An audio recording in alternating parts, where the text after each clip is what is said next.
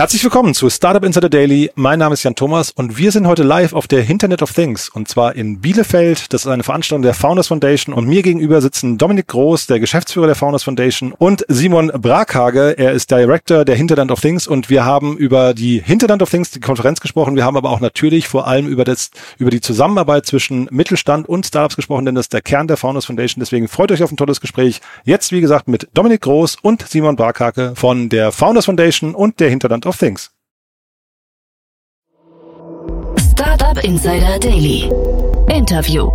Sehr schön, ja, live auf äh, live aus dem Tiny House auf der Hinterland of Things. Vor mir sitzen Dominik Groß und Simon Brackhage. Hallo ihr beiden. Hallo Jan, grüß dich. Ja, ihr seid quasi die Brains hinter der Hinterland of Things und natürlich auch die Brains hinter der Founders Foundation.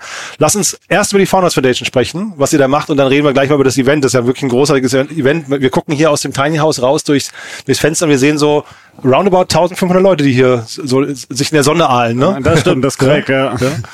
Cool. Lass uns mal anfangen mit der Founders Foundation. Wir sind ja in Bielefeld. 1500 Leute nach Bielefeld zu bekommen? Äh, fairerweise kommen vielleicht auch ein paar aus Bielefeld. Das kann auch sein. aber nee, ist äh, richtig. Also ich habe heute Morgen wahnsinnig oft gehört, ich bin das erste Mal in Bielefeld und ich glaube, es ist ein ganz guter Grund, heute hier zu sein. Genau, aber lass uns mal, die Founders Foundation ist in Bielefeld, ne? Wie, wie kommt es denn dazu? Also tatsächlich ist es so, dass äh, wir uns mal gefragt haben, warum Startup-Ökosysteme eigentlich in Metropolen funktionieren, also in Deutschland, in Berlin und München. Und dann müssen deine Hörer jetzt vielleicht ein bisschen stark sein, würde ich sagen, dass außerhalb Berlin und München alle nochmal ein bisschen mehr arbeiten müssen. Aber auch an Standorten wie Tel Aviv oder Boston oder im Valley funktioniert's halt. Aber in so Flächenregionen haben wir herausgefunden, funktioniert es halt nicht. Und wir haben uns mal 2015 gefragt, also ich explizit, ähm, was gibt's da eigentlich also äh, für, für Gründe, warum das in Flächenregionen nicht funktioniert? Und äh, letztendlich waren zwei, die einfach massiv aufgefallen sind. Dass erstens in so einem reichhaltigen Ökosystem wie Berlin findest du eigentlich alles, was du brauchst, wenn du gründen möchtest, von verschiedenen Initiatoren und Initiativen und Organisationen. Und das hast du halt in Flächenregionen nicht. Also muss man das irgendwie ändern. Und idealerweise erstmal alles selber anbieten. Also das heißt, den Startup-Lebenszyklus entlang einer Kette von der Idee bis zur Marktreife, dass das auch mal komplett begleitet wird. Und das Zweite, was wir für uns rausgefunden haben, dass man die Stärken nochmal anders spielen muss. Und ähm, unsere Stärke hier ist, äh, dass wir eigentlich die Hauptstadt des deutschen Mittelstandes sind. Ja, also es sind so unfassbar viele Mittelständler, äh, Familienunternehmer. Also auch das ist nochmal ein Riesenunterschied, dass sie halt von der Familie auch geführt werden. Deutlich nahbarer. Heute sind einige davon da und das ist halt ein unfair Advantage, den wir so ein Stück weit spielen können. Und genau das machen wir mit der Founders Foundation. Also das heißt, die Ausbildung sehr gründerzentriert, ähm, ohne Equity, damit sie entsprechend wachsen können und natürlich mit der Hinterland auf, Net, auf Things dieses Netzwerk zu bespielen.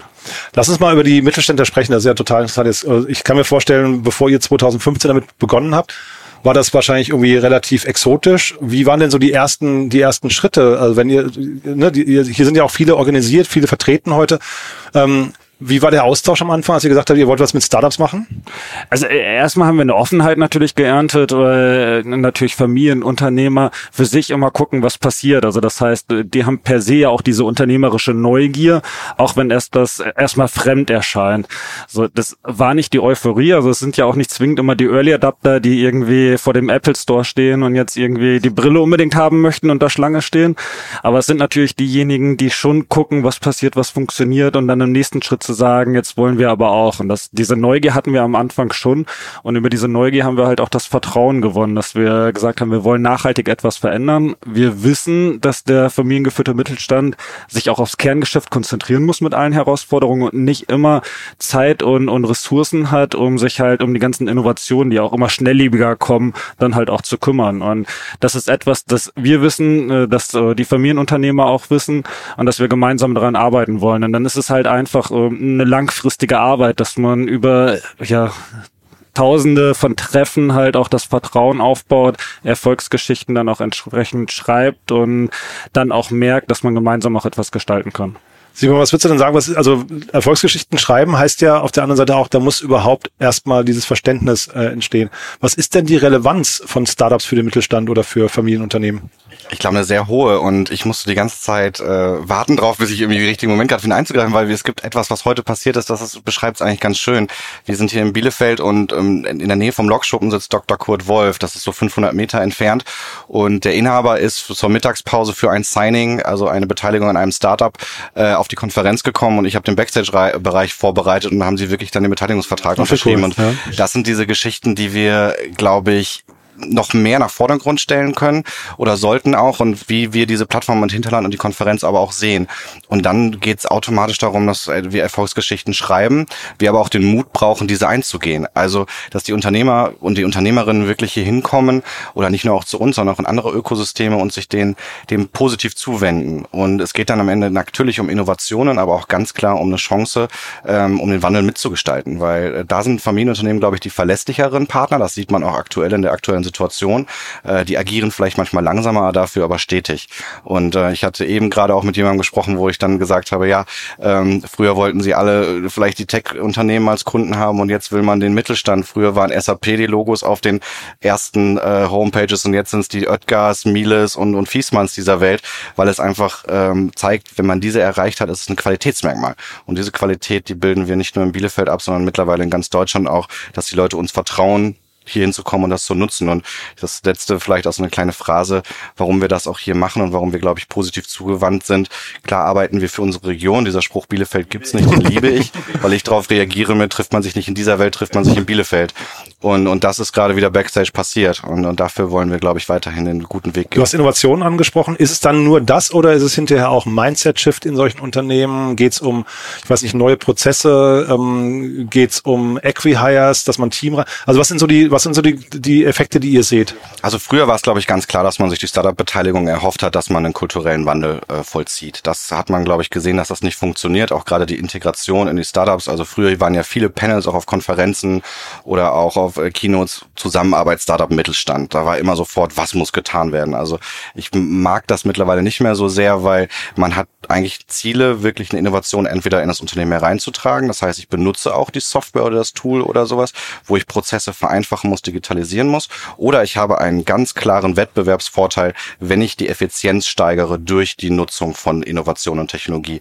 Und da muss ich natürlich den richtigen Anker im Unternehmen finden, um zu sagen, wie wird das bei mir eingebunden? Ist es jetzt ein Investment Vehicle oder beteilige ich mich strategisch, um vielleicht auch neue Geschäftsmodelle oder Geschäftsfelder für mich abseits des Kerngeschäftes zu entwickeln, um dann wieder ja, Umsätze zu erzielen, weil ich glaube, da die Chance ist es in der Zusammenarbeit mit Startups oder mit innovativen Lösungen wirklich diese digitalen Geschäftsmodelle weiterhin zu entwickeln oder auch zu nutzen.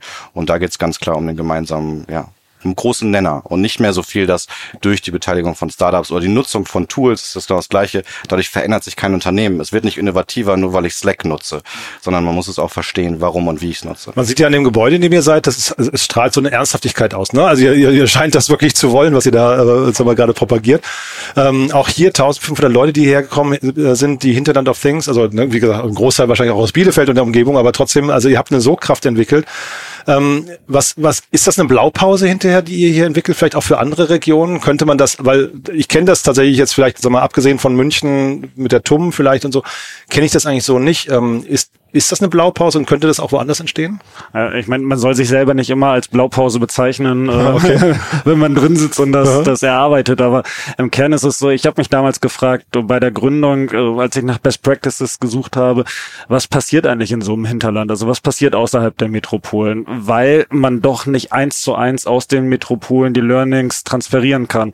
So eine Flächenregion tickt halt anders, funktioniert anders. Und das ist etwas, was ich schon so ein bisschen als Blaupause oder Pilotmodell bezeichnen würde, dass auch andere Regionen vielfach, ehrlich gesagt, mittlerweile uns in Bielefeld besuchen und sich mal angucken und, und äh, verstehen wollen, wie funktioniert das und warum funktioniert das bei euch anders und ähm, äh, warum entwickelt sich das auch über die Jahre nochmal weiter. Weil Teil der Wahrheit ist ja auch, als wir 2016 angefangen haben, war das hier eine Startup-Wüste. Ne? Also ist jetzt nicht so, dass wir hier angefangen haben und die Leute wussten, was Venture Capital ist oder was Business Angels sind, ne? sondern äh, wir mussten anfangen, äh, wirklich mit jedem einzelnen Team uns das hart zu erarbeiten und schrittweise mit einer sehr jungen Gründerszene ähm, die Erfahrung aufbauen.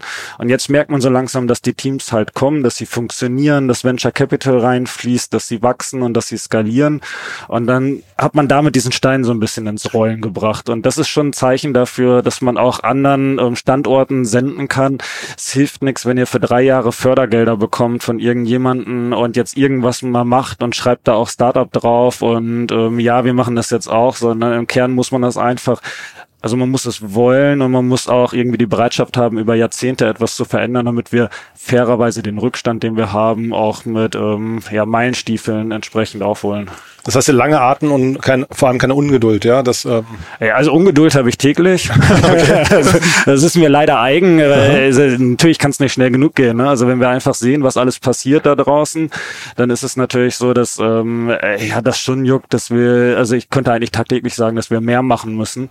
Also das gehört schon so ein bisschen dazu, aber die Nachhaltigkeit und der lange Atem ist mega wichtig.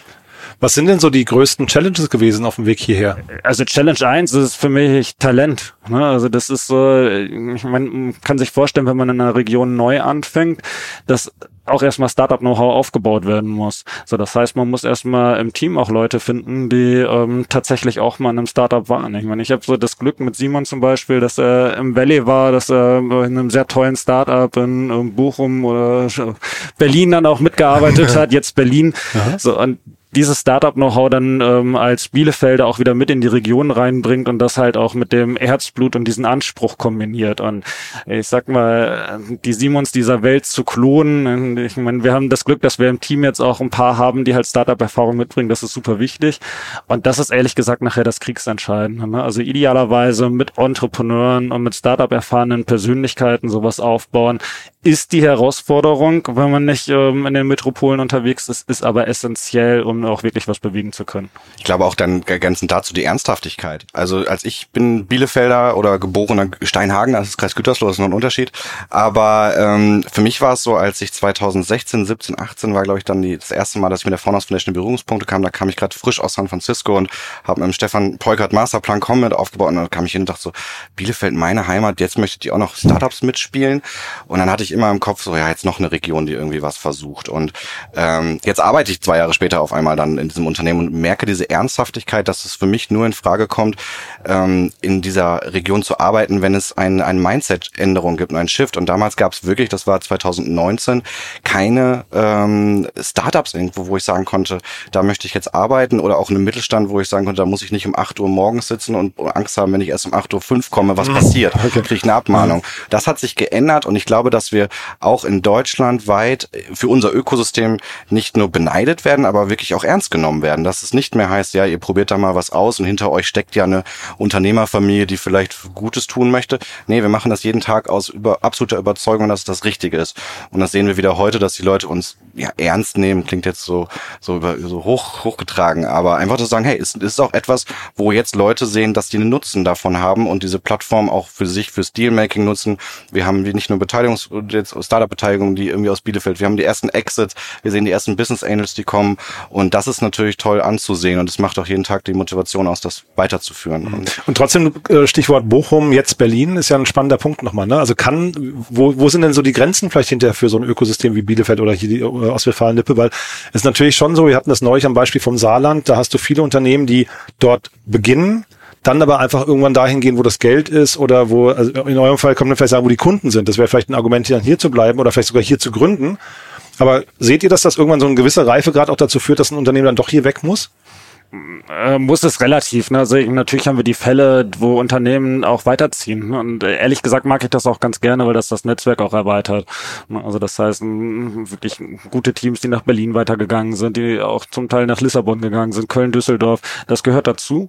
Auf der anderen Seite muss man fairerweise sagen, der Markt ist hier. Und wenn wir wirklich über B2B reden, ähm, dann ist es halt einfach so, dass die Region hier eine Art Reallabor ist. Ne? Weil wir haben nicht so dieses eine Cluster wie Automotive in Stuttgart, sondern hier sind so acht bis neun Cluster. Wir haben irgendwie Textil, Maschinenbau, ähm, Küchen habe ich gestern Automatisierer, gelernt, ne? Küchen, ja, genau. Lebensmittelindustrie. Genau. Mhm. So, und letztendlich ist es so, wenn du ein SaaS-Startup aufbaust, wo eigentlich die Branche fast egal ist, ne, und du in jeder Branche landen kannst und du machst das hier in Bielefeld als Reallabor, dann weißt du auch, du kannst richtig skalieren. Und nachher ist es letztendlich so, wenn du skalierst, hast du ja auch über Remote Work, über andere Standorte immer auch nochmal die Möglichkeit weiter zu wachsen. Aber tatsächlich und das ist ja schon eine Grundvoraussetzung, das Geld ist ja auch da. Ne, also ich würde nicht behaupten, dass in der Region kein Geld vorhanden ist. Es ist natürlich so, dass Venture Capital mehr werden darf, aber wir schaffen es natürlich auch von außen mittlerweile ähm, ausreichend viel Venture Capital auch für die Region und für die Startups in der Region auch zu aktivieren. Wobei das ja, Simon, du hast ja gerade auch stumm den Kopf geschüttelt, ne? Aber ähm, äh, trotzdem Venture Capital oder generell Kapital, äh, da wird oft bei mir im Podcast drüber gesprochen, dass man sich eher so ähm, so ein bisschen verwundert zeigt, dass die Mittelständler noch zu sehr auf mit, mit zugeknüpften Taschen da sitzen, die, dass die Portemonnaies noch nicht weit genug offen sind. Wie seht ihr das? Genauso. Ja. Äh, äh, also äh, in Verhältnis zu den zu den Umsätzen und äh, zu den Vermögen, die sie dann zum Teil auch haben. Also wir haben schon die Herausforderung, dass das Investitionsverhalten von mittelständischen Unternehmen und nicht nur aus der Region, sondern aus Deutschland spezifisch, dass das eher passiv ist. Und ähm, wenn man jetzt so Phasen hat wie aktuell, dass die wirtschaftliche Lage auch schlechter wird, wird das Geld zusammengehalten. Also das Teil der Kultur. Und äh, natürlich aus meiner Sicht heraus müssten wir viel mehr noch investieren. Vielleicht sogar gerade jetzt, ne? Gerade jetzt, ja. ja. Also eigentlich ist jetzt die Zeit und äh, tatsächlich ist es ja auch so, dass äh, jedes Unternehmen muss sich mit seinem Kerngeschäft jetzt gerade beschäftigen. Die haben nicht die Zeit und die Ressourcen, auf alle Innovationen zu gehen. So und dann aber parallel einfach auch die Möglichkeit zu haben, zu investieren und dabei zu sein, wenn tatsächlich was passiert, wäre eigentlich eine, eine gute Strategie. Du hast ja gestern auch ein paar Zahlen genannt, die ja. klangen jetzt, also wenn man aus, aus Mittelstandssicht guckt, nicht gerade nur positiv. Ne? Also ich glaube, der Mittelstand ist, ein, ist wahrscheinlich die Säule in Deutschland, aber man hatte hier das Gefühl, hier und da verliert es ein bisschen an Glanz oder ein bisschen an, an Perspektive eigentlich. Ne? Ja, genau. Also ich habe tatsächlich gesagt, dass so 45 Prozent ähm, Investitionen zurückhalten von den mittelständischen Unternehmen, 15 Prozent drosseln ihre Innovationen und über 15 Prozent verlagern ihre Arbeitskräfte ins Ausland. Das sind schon Zahlen, äh, die besorgniserregend sind, weil der Mittelstand halt das Rückgrat der deutschen Wirtschaft ist. Ne? Also es sind jetzt nicht irgendwie die riesen DAX-Unternehmen, sondern es ist ehrlich gesagt diese breite Schicht darunter. Und das ist schon eine Aufgabe, die dürfen wir nicht vernachlässigen. Und äh, parallel dazu, und auch das ist ja ein bisschen besorgniserregend, ist, dass die Gründungszahlen einbrechen, dass äh, wir auch offen sagen können, dass die Universitäten zum Teil mehr Teil des Problems sind als Teil der Lösung, wenn es darum geht, dass wir, dass wir irgendwie in Richtung Startups oder Produkte kommerzialisieren. Ey, da müssen wir viel mehr machen in Deutschland. Und wenn jetzt hier Mittelständler zuhören, über welche Zeit, über welchen Zeitstrahl reden wir da, welche Perspektive? Wenn die jetzt heute anfangen, also wenn, sagen wir, die haben jetzt mit Startups noch nicht viel Berührungspunkte, die würden jetzt heute anfangen, wann kommt so der Moment des ersten ROIs? Wann, wann macht sich das bemerkbar an irgendeiner Stelle? Das, also kann ich ja nur relativ beantworten, weil die spannende Frage ist, was macht man? Also Simon hat ja eben so verschiedene Modelle auch mal anskizziert, was man machen könnte. Und letztendlich ist es so, wenn man ein Corporate Venture aufbaut, äh, hat das tendenziell vielleicht nochmal so ein, zwei Jahre längere Zyklen als ähm, vielleicht ein normales Startup, weil ja immer auch ehrlich gesagt die Governance von dem Unternehmen dahinter hängt, die es nicht zwingend schneller macht. Andererseits ist es so, dass natürlich auch einfach der Mittelstand die Fähigkeit hat zu investieren und muss ja manchmal auch noch nicht mal ein, ein Direktinvestment machen oder über ein Corporate Venture Arm, sondern kann ja auch durchaus in der Lage sein, in andere Fonds zu investieren, was ja durchaus auch eine Möglichkeit ist, um einfach dabei zu sein, um das Ganze besser zu verstehen und auch darüber einen Return on Invest zu haben. Und da gelten wieder die ganz normalen Marktzyklen. Mhm. Und da vielleicht jetzt mal die Brücke zu Hinterland of Things, da kann ja so eine äh, äh, Konferenz wie eure hier eine große Rolle auch spielen, ne? dass man so anfängt, mal den ersten Fuß oder den Fuß erstmal ins Wasser reinzuhalten und mal zu gucken, wie fühlt sich das eigentlich an. Ne? Ich glaube, dann es gehen wahrscheinlich wenig Leute hier heute Abend nach Hause und sagen, ich habe nicht den einen oder anderen inspirierenden Talk oder das äh, äh eine ein oder andere coole Gespräch gehört. Ne? Ja, also dafür sorgt Simon. ja, was, was wir was wir machen, glaube ich, wollen oder was wir wollen, ist, dass am Ende nicht die die weißen Sneaker bleiben, die die die die in die, in die Mittelständler getragen werden, weil das verändert nicht nachhaltig irgendwas, sondern dass es wirklich dann weitergeht und dass man nicht sich darauf ausruft und ausruht und sagt, jetzt war ich mal auf den of Things, jetzt bin es reicht's wieder für ein Jahr und jetzt gehe ich nächstes Jahr wieder hin und treffe wieder Leute, sondern sagen, okay, das ist jetzt der Startpunkt, die Initialzündung. Jetzt muss ich auch mit den Gründer, den ich kennengelernt habe, mal eine Chance geben, irgendwie mein Unternehmen anzudocken. Und das ist ja auch so ein bisschen das, wo wir sagen, unsere Konferenz ist ja, wir sagen immer Invite Only, Leute müssen sich bewerben, dass wir die richtigen Level zusammenbringen. Das heißt, wenn der Geschäftsführer oder die Geschäftsführung auf einen Gründer trifft, hat er einen ganz anderen Hebel, das in die Organisation hereinzutragen, als wenn jetzt jemand anderes da wäre, der sagt, ja, ich habe einen super netten Austausch gehabt, ich habe Networking betrieben. Aber Networking ist Teil des Deals und gehört dazu. Und wenn man sich dann darauf ausruht, dass ich Visitenkarten eingesammelt habe, ohne weiterzumachen, dann ist es irgendwie schwierig. Also ich weiß auch, dass die Voraussetzungen in manchen wirklich, wenn man über Mittelstand sprechen, wir übrigens auch mit Dr. Oetker, die haben ja schon Tech Scouting und, und mit B8, also Investment Vehicle. Aber wenn man sich den den, den wirklichen Mittelstand anguckt, die, die haben auch momentan andere Dinge zu tun und, und andere ja, Herausforderungen. Aber trotzdem, wenn sie sich irgendwie von ihrem, nicht nur von ihrem Kapital ein bisschen prozentual was abgeben, sondern auch von ihrer Zeit, die sie in die Nachbereitung vielleicht von solchen Konferenzen oder mit der Auseinandersetzung von solchen Themen widmen, dann haben sie eine Chance, irgendwo anzufangen. Und dann wird der Return of Investment, glaube ich, gar nicht so sehr messbar sein. Das ist vielleicht so ein bisschen wie Impact, ne? wann, wann, was messe ich dort, was möchte ich dort betreiben, weil da geht es irgendwann um die wirklich die Veränderung. Und die wird hinten raus, umso weiter und so reifer ich als Mittelständler agiere und umso reifer ich auch mit dem des Startups zusammenarbeite, wird es natürlich viel schneller oder, und, und auch exponentieller dann nach hinten raus. Und das ist so ein bisschen das, was das Konzept der Hinterland einfach ausmacht, auf dem, auf dem richtigen Level die richtigen Leute zusammenzubringen. Und ich habe heute auch gesagt, wir haben traumhaftes Wetter in Bielefeld. äh, das, wir sind eine Netzwerkkonferenz und gleichzeitig aber auch eine, eine Content-Driven-Konferenz. Man kann ein wenig beides haben gleichzeitig, wo man sagt, ja, die einen sind am Netzwerken und die anderen gucken volle Masterclasses an, aber irgendwie haben wir es trotzdem geschafft, die Relevanz für jeden irgendwie zu treffen. Und glaube, das ist, das, das, das kann man schon in andere Ökosysteme übertragen. Ähm, das, das wollen wir uns nicht verschränken und sagen, das ist unsers, also mein, unser Schatz. Nein, nein, nein. Da können wir gerne von erzählen, wie es, wie es, wie man es macht. ist ja ein schönes Beispiel, aber das habe ich gestern gelernt, das wusste ich gar nicht, dass, ähm, weil über Netzwerk und Kennenlernen und so weiter, äh, tatsächlich der Oetker äh, Flaschenpost-Deal ist hier zumindest initial irgendwie die, die allerersten Schritte sind hier passiert, ne? Genau. Ja.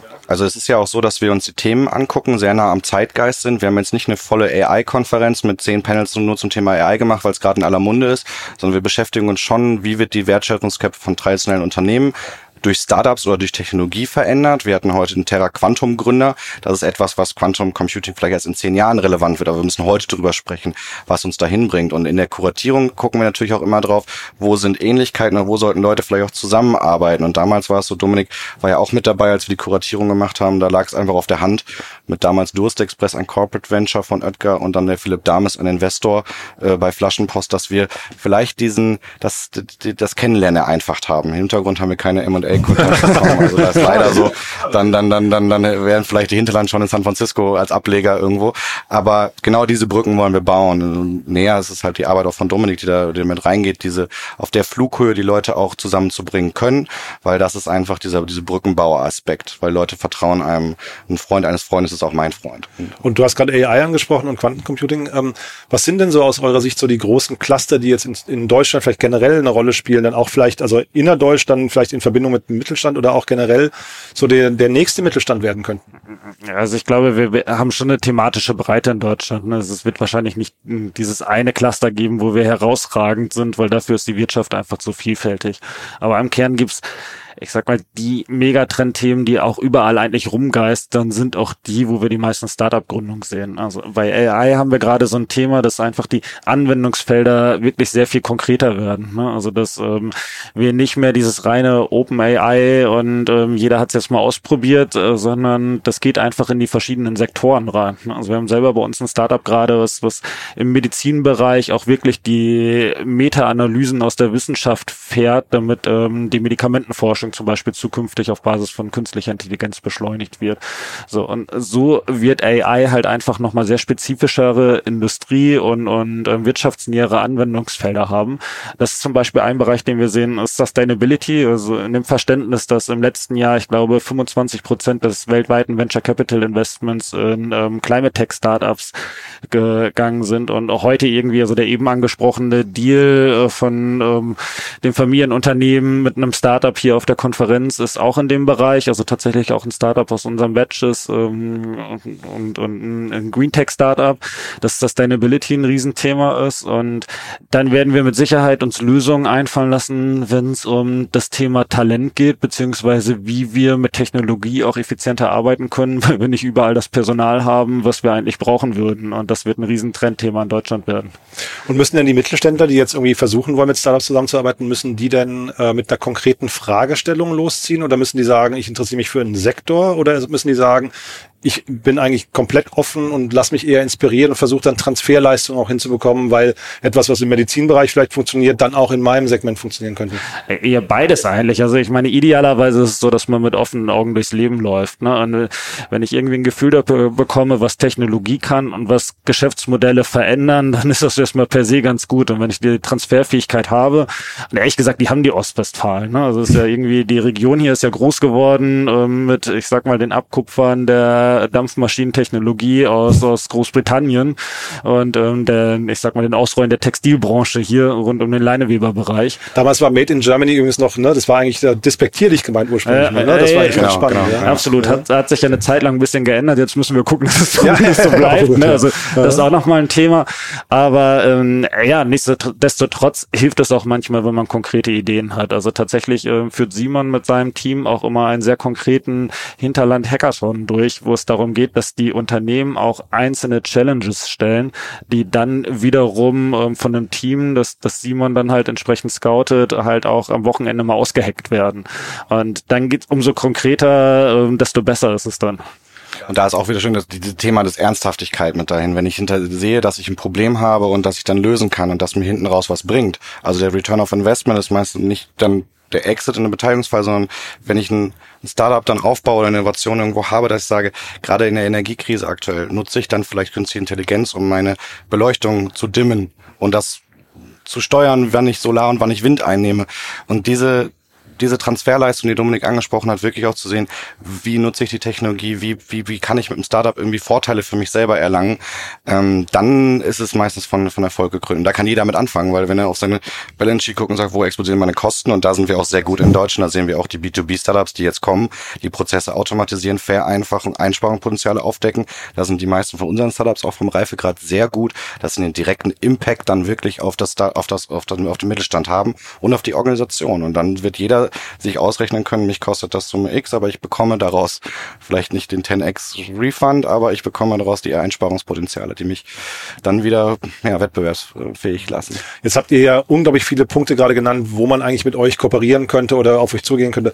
Wollen wir das nochmal zusammenfassen, dass man, dass, dass die Hörerinnen und Hörer so ein Gespür dafür bekommen, wie kann ich mitmachen bei euren Batches, wie kann ich mich vielleicht als Corporate oder, oder Mittelständler hier einbringen, wie komme ich zur nächsten Hinterland of Things, wie kann ich beim Hackathon mitmachen, ne? war ja jetzt schon eine ganze Menge an Punkten. Ja. Absolut. Fangen wir mit dem gemeinnützigen Bereich an. Ähm, also äh, wenn ich irgendwie Gründerin oder Gründer bin oder eine Idee habe zum Gründen oder tatsächlich einfach Lust habe, in diesen Bereich reinzukommen, macht es immer Sinn, sich bei uns zu melden, weil wir ähm, entlang dieser Wertschöpfungskette verschiedene Formate haben von Schools, Inkubatoren und Acceleratoren. Also das heißt, wir versuchen so ein bisschen Curiosity-driven die Leute da abzuholen, wo sie stehen. Und wenn halt noch kein Team da ist, bieten wir Co-Founder-Matching an. Und wenn ein Team da ist und das Unternehmen schon gegründet ist, bieten wir Wachstum im Accelerator an.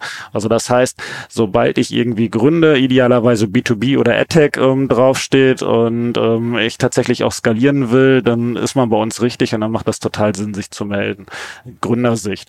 Familienunternehmer Sicht, ähm, da geht es grundsätzlich darum, egal in welcher Phase man ist, ähm, äh, man sollte dabei sein, auch bei der Hinterland-Plattform, also bewusst nicht die Konferenz, aber die Plattform. Ähm, da geht es darum, dass wir das ganze Jahr über euch auch entsprechende Austauschformate haben, ne? ob Executive Education, wir haben so digitale Beiratsformate, ähm, wo wir halt auch mal über, drüber diskutieren, wie die Beiräte von mittelständischen Unternehmen auch digitaler aufgestellt werden können. Ähm, und da gilt es einfach auch, wenn ich Familienunternehmer bin, genau über diese Plattform konkret ansprechen, weil wir einfach der Brückenbauer sind in die Startup-Szene hinein, aber tatsächlich auch, um Startup besser zu verstehen und dabei auch unterstützen können. Und wenn ich Investor bin, dann hat man irgendwie zwei gute Möglichkeiten. Erstens tatsächlich hilft es Investoren immer mal wieder auch Familienunternehmer kennenzulernen. Die brauchen ja dann auch irgendwann das Geld für ihre Funds. Und das zweite ist, dass man natürlich bei uns auch immer wieder spannende Startups trifft. Nicht nur aus unseren Batches, sondern wir haben auch einfach eine totale Neugier, B2B-Startups zu scouten, die, die halt für die Familienunternehmer interessant sind. Und dementsprechend haben wir so für alle drei drei Kategorien sehr konkrete Einfallstore. Und die Hinterland auf jeden Fall im nächsten Jahr schon in den Kalender eintragen. Äh, ne? unbedingt. Äh, 13. Juni, glaube ich, hast du Ganz gesagt. Ganz konkret, ne? genau. 13. Juni nächstes Jahr. Ähm das lohnt sich wirklich. Ich bin ja zum ersten Mal hier, aber äh, der Weg aus Berlin ist es wert, muss ich sagen. Ne? Ja. Und jetzt, wenn die Strecke auch wieder frei ist, zwei Stunden 20, genau. also das ist eigentlich äh, ein Katzensprung und aus dem Rheinland genauso schnell. Haben wir was Wichtiges vergessen? Außer dir danke zu sagen, dass du den Weg aus Berlin hierher gekommen bist. Aber mit großem äh, Vergnügen, ja. Cool. Hat Spaß gemacht. Ja auch. Dann bis Vielen zum Dank. nächsten Mal. Bis zum nächsten Mal, Jan. Danke dir. Tschüss. Ciao. Startup Insider Daily, der tägliche Nachrichtenpodcast der deutschen Startup-Szene. Ja, das waren Dominik Groß und Simon Brakhake von der Hinterland of Things und von der Founders Foundation. Und ich glaube, es war eine tolle Folge. Ihr habt es gemerkt. Hier und da war es ein bisschen laut. Hier ist mal was umgefallen. Das ist halt quasi im Live-Podcast so. Aber nichtsdestotrotz, es war ein cooles Gespräch. Ich hoffe, der eine oder andere Mittelständler hat zugehört und hat gesehen, welches Potenzial die Startup-Szene hat. Wenn ihr euch davon überzeugen wollt, bucht euch gleich ein Ticket für die nächste Hinterland of Things oder ihr habt es gehört, wie man mit der Founders Foundation zusammenarbeiten kann. Die Menschen hier sind sehr nett. Das können wir als Startup Insider bestätigen. Wir haben, wir wurden hier toll aufgenommen, hatten eine tolle Kooperation und äh, haben, glaube ich, zwei tolle Tage verbracht. So, das war's von meiner Seite aus. Euch noch einen wunderschönen Tag und bis zum nächsten Mal. Ciao, ciao.